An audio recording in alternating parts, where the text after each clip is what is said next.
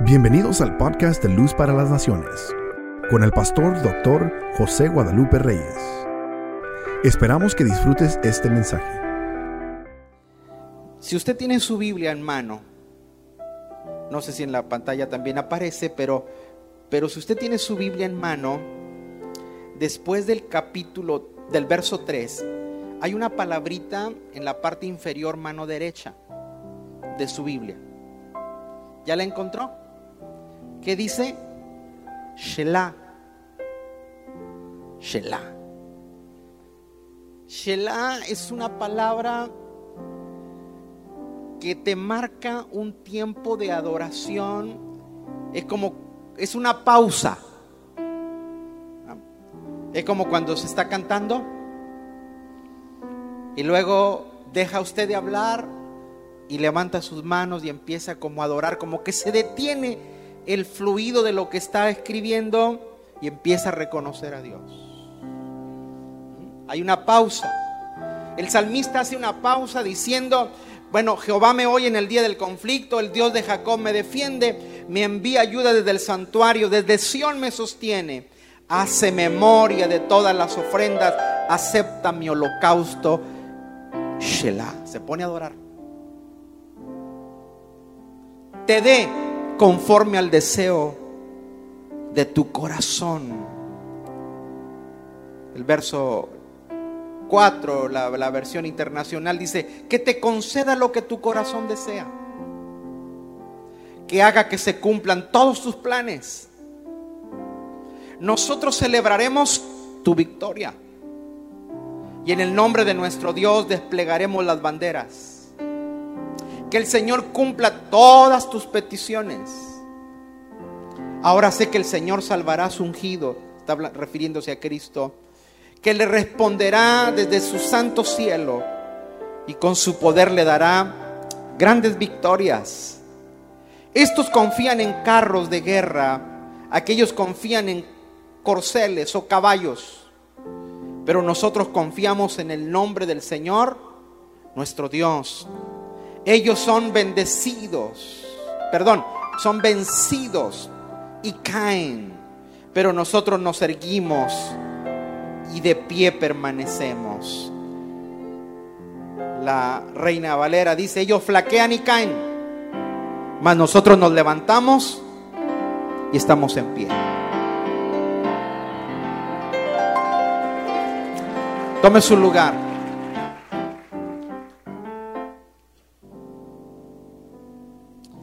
A través de la lectura de los salmos, vamos a encontrar con frecuencia el término santuario. Ese término está relacionado no solamente con un lugar donde Dios habita, sino que siempre santuario va a estar relacionado con un lugar donde se ora, se adora a Dios, se alaba. Es un lugar de fortaleza, un refugio. Santuario está relacionado con ánimo, con una realineación. Pero también el santuario es símbolo de un lugar de refugio, de comunión. Pero sobre todo el santuario es un lugar, si me permite esta expresión, es como la oficina de despacho de Dios. Hay cosas que usted hace, pero no las puede realizar desde cualquier lugar. Los hombres de empresa, los hombres de negocios, hay cosas que tienen que estar en su oficina. Y desde su oficina despacha. Usted se encuentra con un abogado en la calle, no te va a atender en la calle. Dice, te espero en mi oficina. Y desde ahí él va a echar mano de sus recursos legales para tu defensa. Bueno, el santuario es un lugar de donde Dios despacha sus respuestas sobrenaturales para atender a los suyos.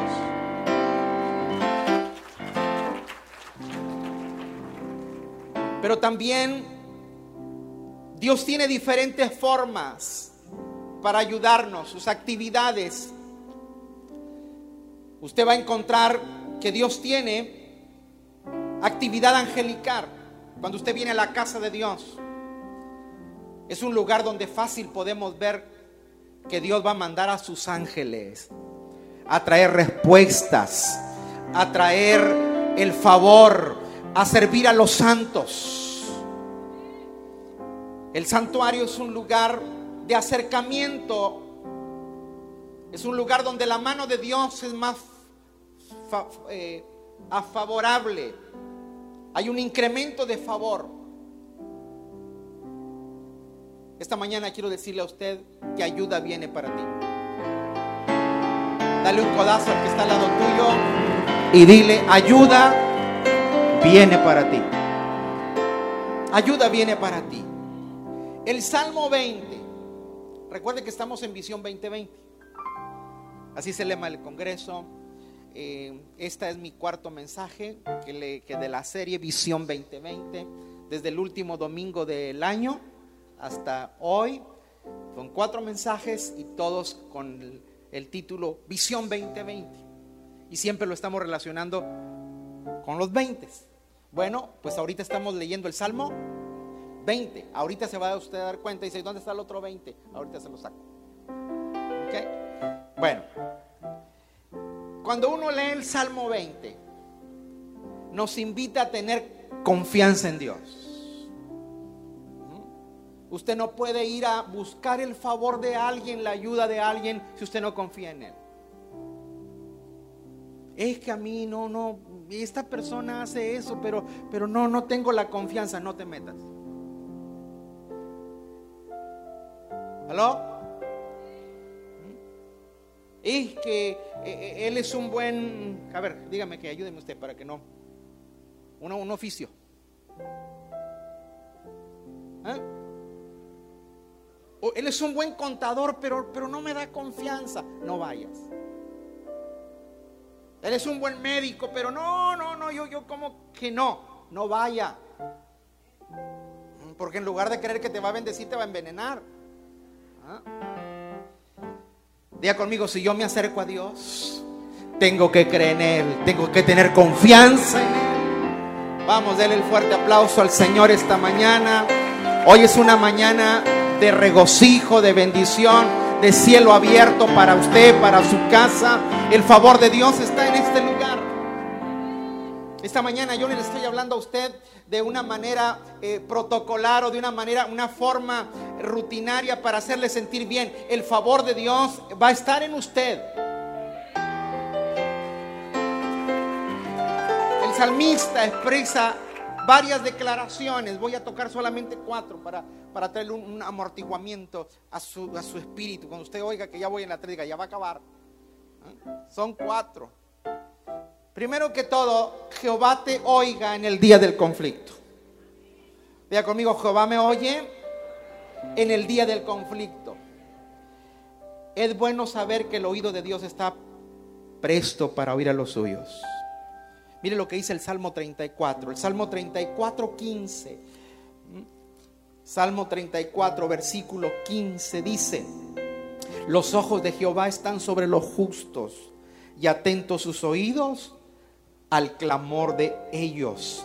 El versículo 17, claman los justos y Jehová los oye y los libra de todas sus angustias. Verso 19, muchas son las aflicciones del justo, pero de todas ellas lo librará Jehová. Diga conmigo, Jehová me oye. Dios te oye. Dios no es un Dios sordo, Dios no es un Dios apático, es un Dios que está presto para escuchar el clamor de los que a Él le buscan. Jehová te oiga en el día del conflicto. Estamos leyendo el, capítulo 20 de los Salmos. Y el nombre del Dios de Jacob te defienda. ¿Mm? Ya ve, ya entramos en el 2, vamos rápido. Que el nombre del Dios de Jacob te defienda. ¿Por qué el salmista echa mano o recurre al Dios de Jacob? Lo más adecuado, lo más correcto hubiera sido el Dios de Israel. Pero está echando mano de Jacob. No al Dios de Israel, sino el Dios de Jacob. Si usted va conmigo a Génesis 35, Génesis capítulo 35, el versículo 3, vamos a encontrar ahí una pista muy importante. Génesis 35, 3. ¿Lo quiere leer conmigo? ¿Qué dice? Levantémonos y subamos a Betel y haré ahí al altar al Dios que me respondió en el día de mi angustia. Y Él ha estado conmigo en el camino que he andado. Ojo, présteme su atención. Jacob está mencionando un, un lugar que se llama Betel. Betel significa casa de Dios. Ese es el significado de ese nombre, de ese lugar. Pero Jacob tiene bien claro que Dios es el que lo ha librado de qué? Lo ha respondido en el día de la angustia. Jacob tiene presente que Dios responde en los tiempos de angustia. Vámonos a Betel, dice ahí, construir un altar al Dios que me socorrió cuando yo estaba en peligro. Y me ha acompañado en mi camino. Dile que está al lado tuyo, hay algo seguro. Dios va a ser tu acompañante en el destino que ha trazado para tu vida. Puede alegrarse hoy. Dios es nuestro acompañante. Usted no camina solo. Jacob tiene bien claro eso. el salmista toma a Jacob como centro, como alguien que le recuerda que Dios ha sido su protector. ¿Dónde está Jacob? En Betel. Él ahí quiere levantar un altar, un memorial y darle gracias por eso. Vaya conmigo, por favor, al capítulo 28, versículo 11 de Génesis. Ahí de regresé un poquito para atrás. Génesis 28, 11.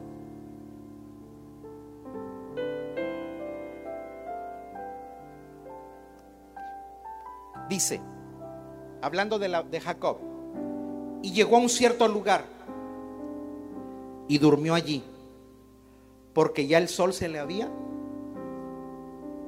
¿Qué dice? Quiero que ponga atención a esto. ¿Ya el sol qué?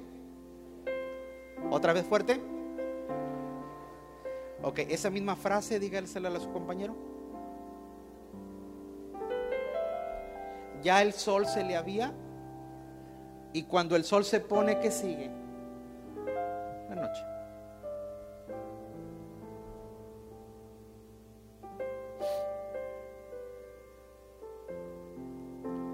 y tomó las piedras de aquel paraje y puso su cabecera y se acostó en aquel lugar y soñó. Y aquí que una escalera que estaba apoyada en la tierra, su extremo tocaba el cielo. Y aquí que ángeles de Dios subían y descendían por ella. ¿Mm? Jacob había experimentado que en los momentos más críticos de su vida Dios asignaba ángeles.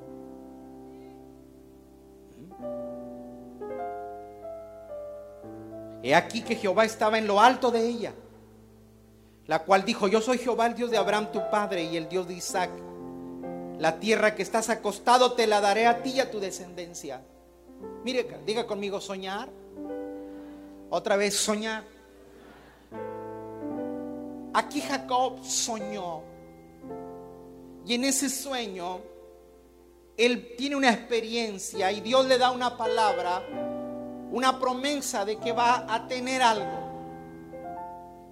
El primer encuentro que Dios tiene con Jacob, Jacob no es nadie, no tiene nada y tampoco se lo merece. Señores, hay momentos en la vida que no nos merecemos las cosas. Pero aunque no nos las merecemos, eso no significa que Dios va a retirar el favor. Aquí Dios tiene ese encuentro cuando Jacob no es nadie y tampoco se lo merece.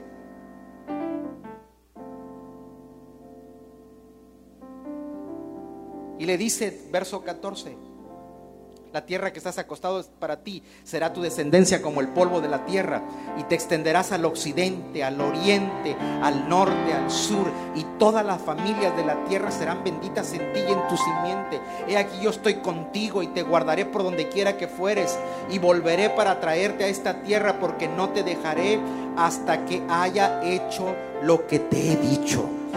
Y despertó Jacob de su sueño y dijo, ciertamente Jehová está en, este, lugar y yo no lo sabía. Tuve miedo y dije, cuán terrible este este lugar. No es otra cosa que casa de Dios y puerta del cielo. Y se levantó Jacob de mañana, tomó la piedra que había puesto en su cabecera y la alzó por señal y derramó aceite en ella. Y llamó a aquel lugar Betel, aunque era luz, era el nombre de la ciudad primero. Esa experiencia de Jacob en Betel, ahí vemos que cuando él llega a ese lugar, se ocultó el sol. Ahora, quiero decirle que cuando se pone el sol, llega la noche. La noche despierta temores. Yo no sé si le pasa a usted, pero hay lugares que usted y yo podemos andar solos durante el día y usted no siente ninguna sensación de temor. Pero tan pronto llega la noche, usted piensa que alguien se puede ocultar ahí, que alguien te puede estar viendo. ¿Usted ha sentido esa sensación de miedo durante la noche? Levante la mano, los, los terrícolas. Yo sé que aquí hay gente sobrenatural, pero bueno, yo estoy predicándole a naturales. Este, por no decir extraterrestre. Pero la noche dispara los miedos. La noche acrecienta los temores. Entonces, el temor sube al escenario. Esa noche, escúcheme bien, en que se le ocultó el sol a, Jacob, duró 20 años.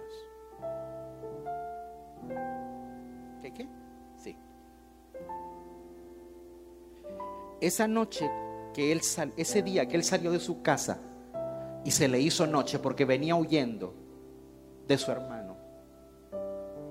Esa noche ahí soñó y ahí tuvo una experiencia con Dios. Le llamó ese lugar Betel aunque el lugar se llamaba luz. No sé si le da un mensaje a usted hoy esta mañana. Usted está en luz para la nación.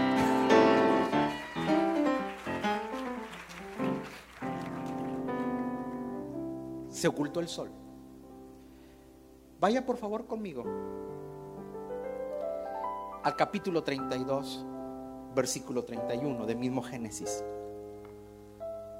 Capítulo 32 del Génesis.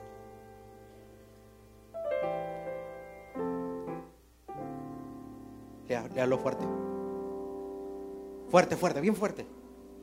Y cuando había pasado Peniel, le salió el sol y cojeaba de su cadera. Recoge el pensamiento. Betel se le pone el sol. En Peniel le sale el sol. En Betel es cuando va huyendo. En Peniel es la experiencia que tiene con Dios porque va a enfrentar a su hermano. Ese tramo de entre Betel y Peniel son 20 años.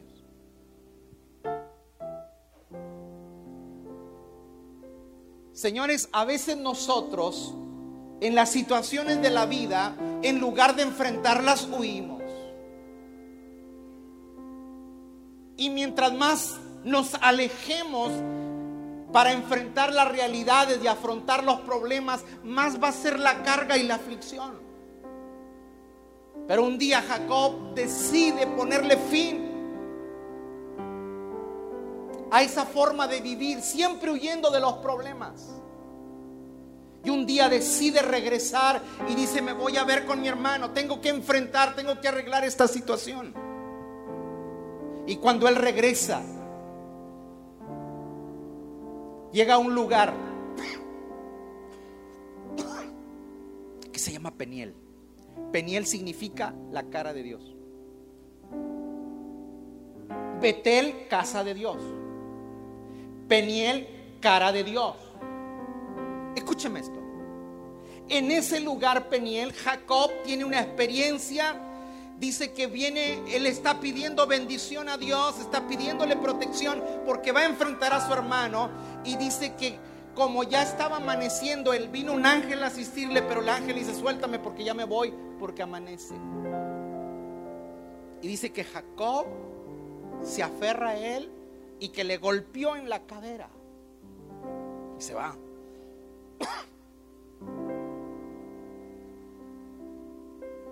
Dice, luchó con Dios, no es que se agarró a boxeo.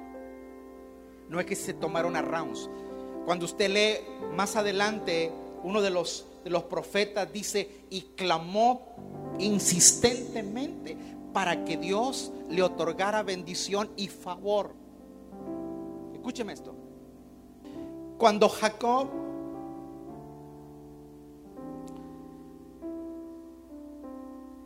lucha con el ángel y el ángel lo suelta y se va. Jacob llama a ese lugar, o sea, ese lugar se llama Peniel, que significa qué? La cara de Dios. Más adelante se enfrenta con su hermano. ¿Cuál fue la reacción de Esaú? ¿Recuerdan? Esaú 20 años atrás quería matarlo. 20 años después están frente a frente.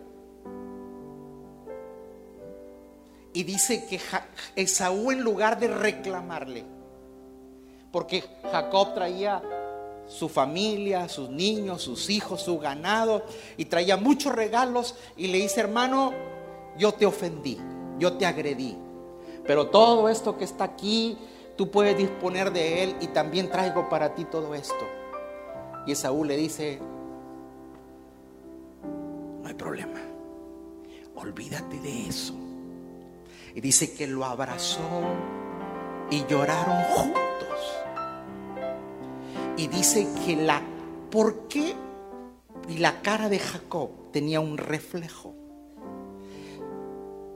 ¿Por qué cree que Esaú no le hizo daño? Porque 20 años atrás Jacob no se le veía lo que después se le manifestó. Tú puedes estar en la casa de Dios y no se te ve nada. Tú puedes estar en el Betel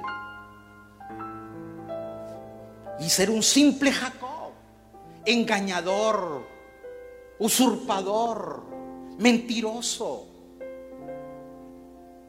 Tú tienes que estar en Peniel. Porque en Peniel tú te apoderas de Dios, te tomas de Dios y Esaú no le hizo daño porque cuando le vio el rostro vio a Dios.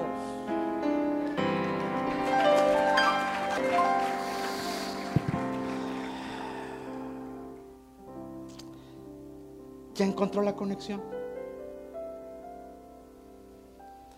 El salmista en el Salmo 20 dice, el Dios de Jacob me defienda.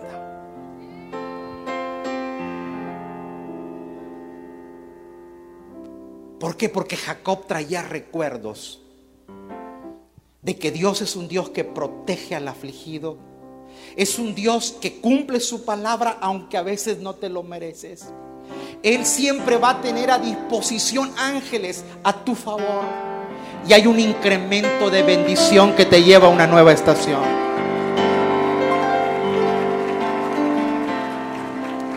Pero hay algo que me llama la atención. En Betel se le puso el sol. En Peniel le salió el sol. hay un nuevo día para ti, hay un nuevo día para tu casa, hay un nueva, una nueva mañana para tus proyectos, para tus emprendimientos. Tal vez has pasado por años eclipsados, por años en que no has visto la luz, el favor, has caminado a tientas en tiniebla, pero Dios dice, basta, hay una nueva mañana, hay un nuevo día para ti, para tu familia.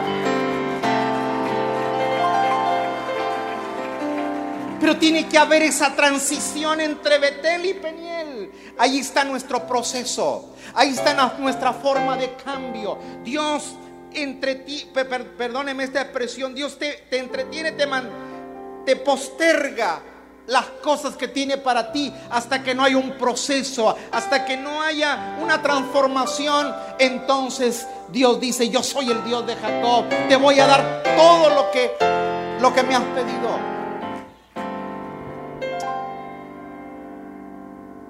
En Betel usted está en la casa de Dios, en Peniel usted tiene la cara de Dios.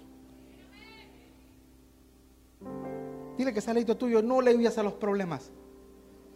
Enfrenta los problemas. Ya conmigo, Dios me oye. Dios me defiende. Dios va a enviar a sus ángeles para ayudarme a trasladarme a ir a otro nivel.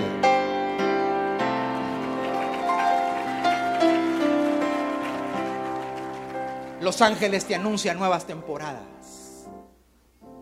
En Betel aparecieron ángeles. En Peniel había ángeles. ¿Por qué? Porque son los ministros que asisten a los santos. Son los ministros que asisten a los justos. Cuando usted viene a este lugar, usted tiene que estar bien consciente de que hay ángeles ministradores para los santos. ¿Mm? Que gracias a Cristo, o sea, Cristo es el que los activa. Son los que te llevan a una nueva temporada. Por eso el salmista expresa en el Salmo 34, 7, el ángel de Jehová acampa alrededor de los que le temen. ¿Y qué hace? Los defiende. Vea conmigo, Dios tiene ángeles protectores para mi vida. El Salmo 91, el salmista lo expresa. Yo sé que es un salmo quizás muy trillado, muy conocido entre el pueblo evangélico, pero el verso 11 de la nueva versión internacional, Salmo 91, porque Él ordenará, Él ordenará a sus ángeles que te cuiden en todos tus caminos.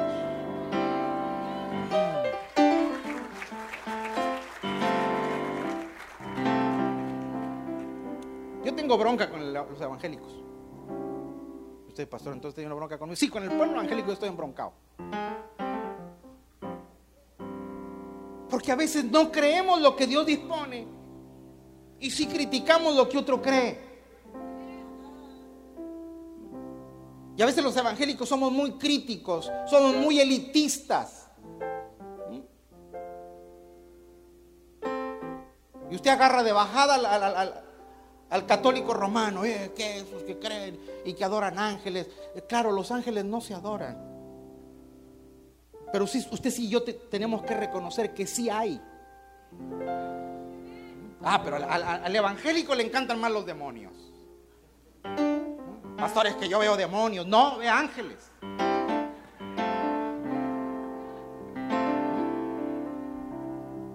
Porque el diablo se trajo nada más una tercera parte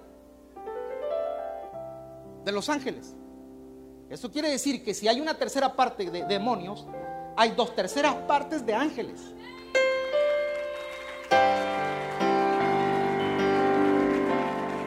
Entonces, ¿qué hay más? ¿Ángeles o demonios? Entonces, ¿por qué cuernos la gente ve tanto demonio?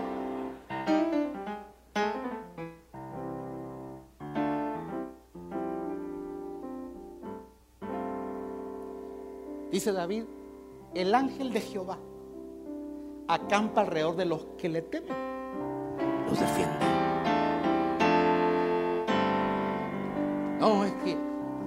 Yo, yo no tengo. Es que la gente cree que el ángel de la guarda, pues aunque no te guste, usted no tiene un ángel, usted tiene ángeles que lo guarden. No con eso usted vaya a comprar una veladora y prenderle una veladora a los ángeles. No, no, no, no. Los ángeles no se adoran. ¿Mm? Los ángeles son ministradores de los santos. Al único que se adora es a nuestro Padre Dios y a Cristo Jesús. Déselo fuerte porque Él se lo merece. Verso 12 del Salmo 91. Aplastará a león. Mire, Él va a ordenar que sus ángeles te cuiden en todos sus caminos. Con sus propias manos te levantarán para que no tropieces en piedra alguna. Aplastarás al león y a la víbora. Hollarás a fieras y serpientes. Yo lo libraré porque Él se acoge a mí. Los protegeré porque reconocen mi nombre. Él me invocará y yo le responderé. Estaré con Él en el momento de qué? De la angustia. Lo libraré y lo llenaré de honores. Y colmaré con muchos años de vida y le haré gozar de mi salvación.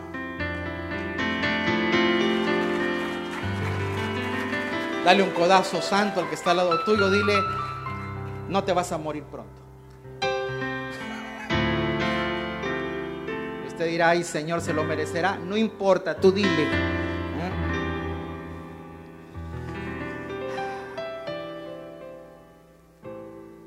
Diga conmigo, Dios me oye. Pero Dios me, el Dios de Jacob me defiende. Dios me defiende. Y sigue diciendo el Salmo 20. Salmo 20. Que te envíe ayuda desde el santuario y que desde Sión te sostenga. Que desde Sión te sostenga. Diga conmigo, Dios me va a oír. Dios me va a defender. Y Dios me va a sostener. ¿Cuándo te va a sostener? Mientras pasa la noche. Ojo, eso no significa que no vamos a pasar noche.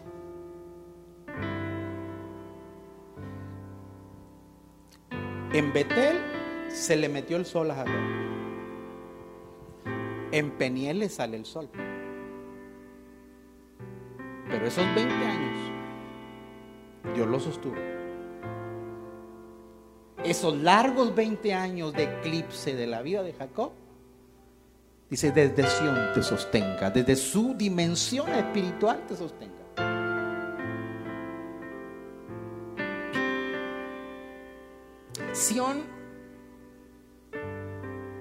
Es una dimensión de gobierno espiritual. Sión es el lugar donde la ley de Dios se suelta a nuestro favor. Por favor, vayan conmigo a Isaías 2.3. Isaías, el profeta Isaías, capítulo 2.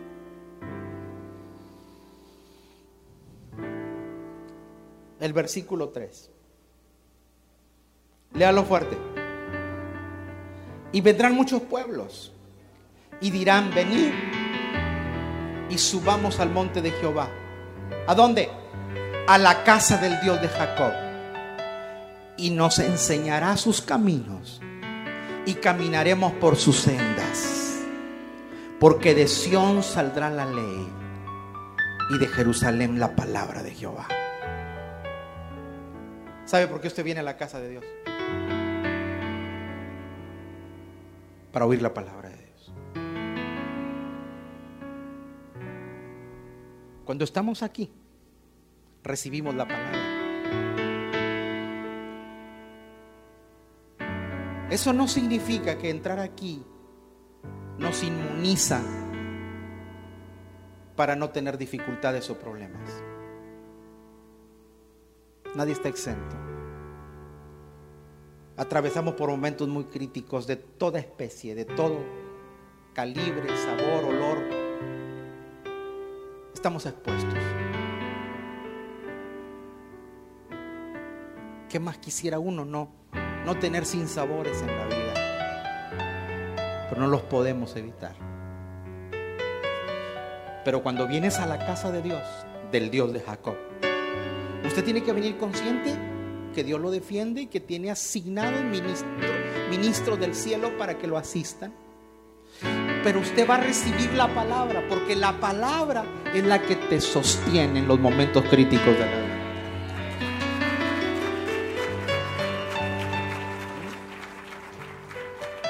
¿Para qué sirve la palabra? Para fundamentarnos, para cimentarnos, para que en los momentos críticos no te ambaliemos. Él nos va a defender para que nos gobierne la ley de Dios. El Dios de Jacob nos instruye en la palabra. En el momento de aflicción no es la mejor actitud alejarse de Dios, la mejor actitud es acercarse a Él. Le doy ese consejo. En los momentos críticos no se retire de Dios, busque a Dios. A veces es triste y lamentable oír, ¿por qué ella no viene? Es que tiene problemas. No, usted tiene que hacer lo que Ana. Usted tiene que hacer lo que muchos personajes bíblicos hicieron. Que cuando se empezaron su noche, cuando atravesaron su noche, ellos más se acercaron al altar a buscar de Dios.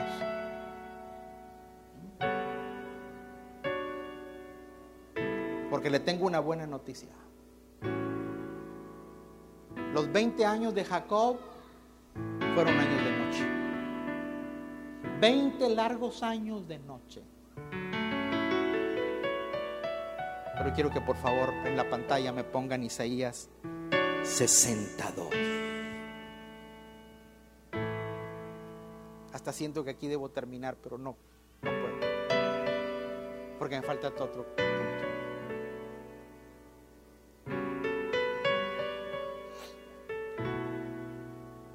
Mira las tinieblas, cubren la tierra.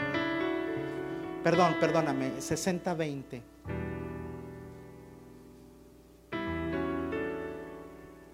No se pondrá jamás tu sol. No, no, no. Ustedes no están aquí.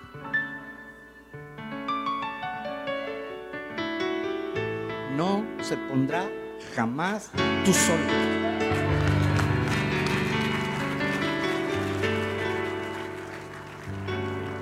Betel se le metió el sol.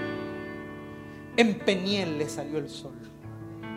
Y Dios dice, pero ya nunca más se va a esconder tu sol. Ah, y quiero decirte una cosa, ni va a menguar tu luna.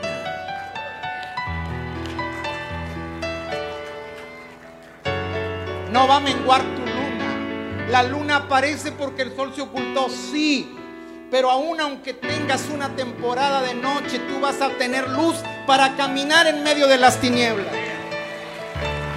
Mm. Alegres esta mañana, regocíjese. Hay un nuevo tiempo y una nueva temporada que tiene luz, revelación para caminar.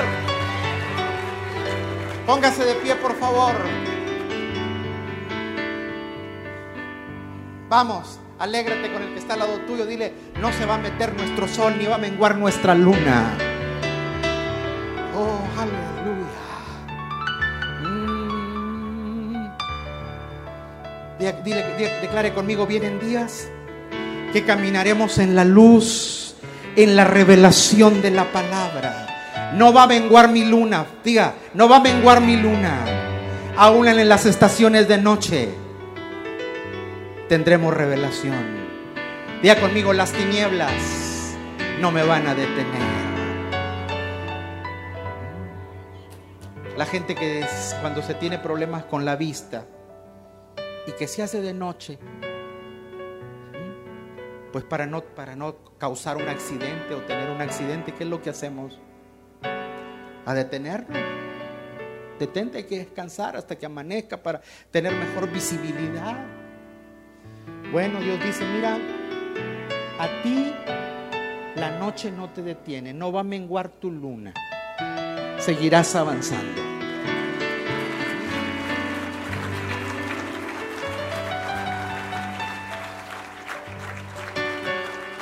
Ah, pero en la noche que más dije que aparece, el miedo. Te asalta el miedo. En las temporadas de noche usted no tendrá temor.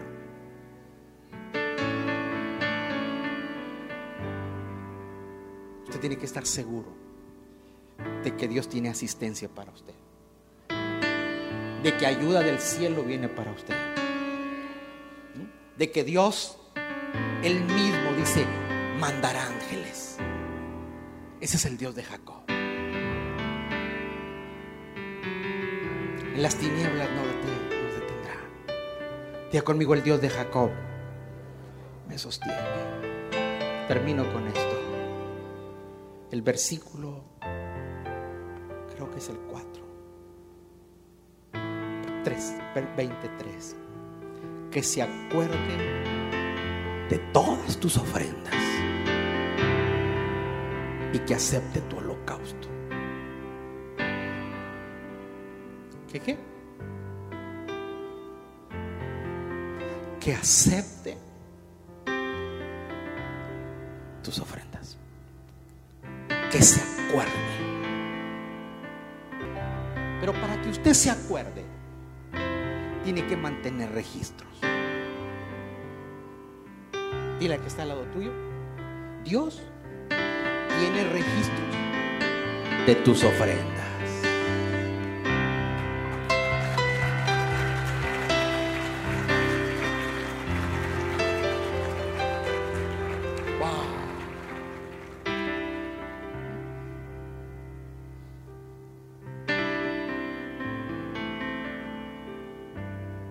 Unos ángeles, no tengo el tiempo. Hechos capítulo 10, lo lee en su casa. Unos ángeles le dijeron a Dios, oye, acuérdate que allá abajo vive Cornelio.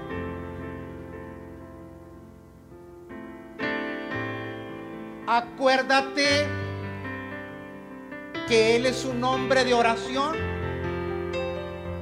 y de ofrenda. Dios tiene registro de tus ofrendas y tus oraciones.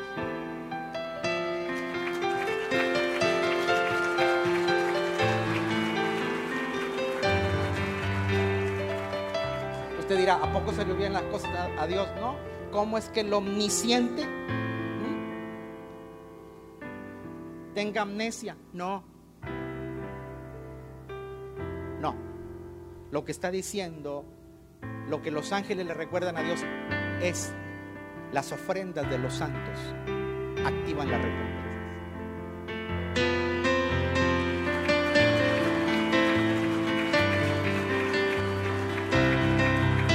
Conmigo, Dios me oye. Dios me defiende. Dios me sostiene. Y Dios me recompensa.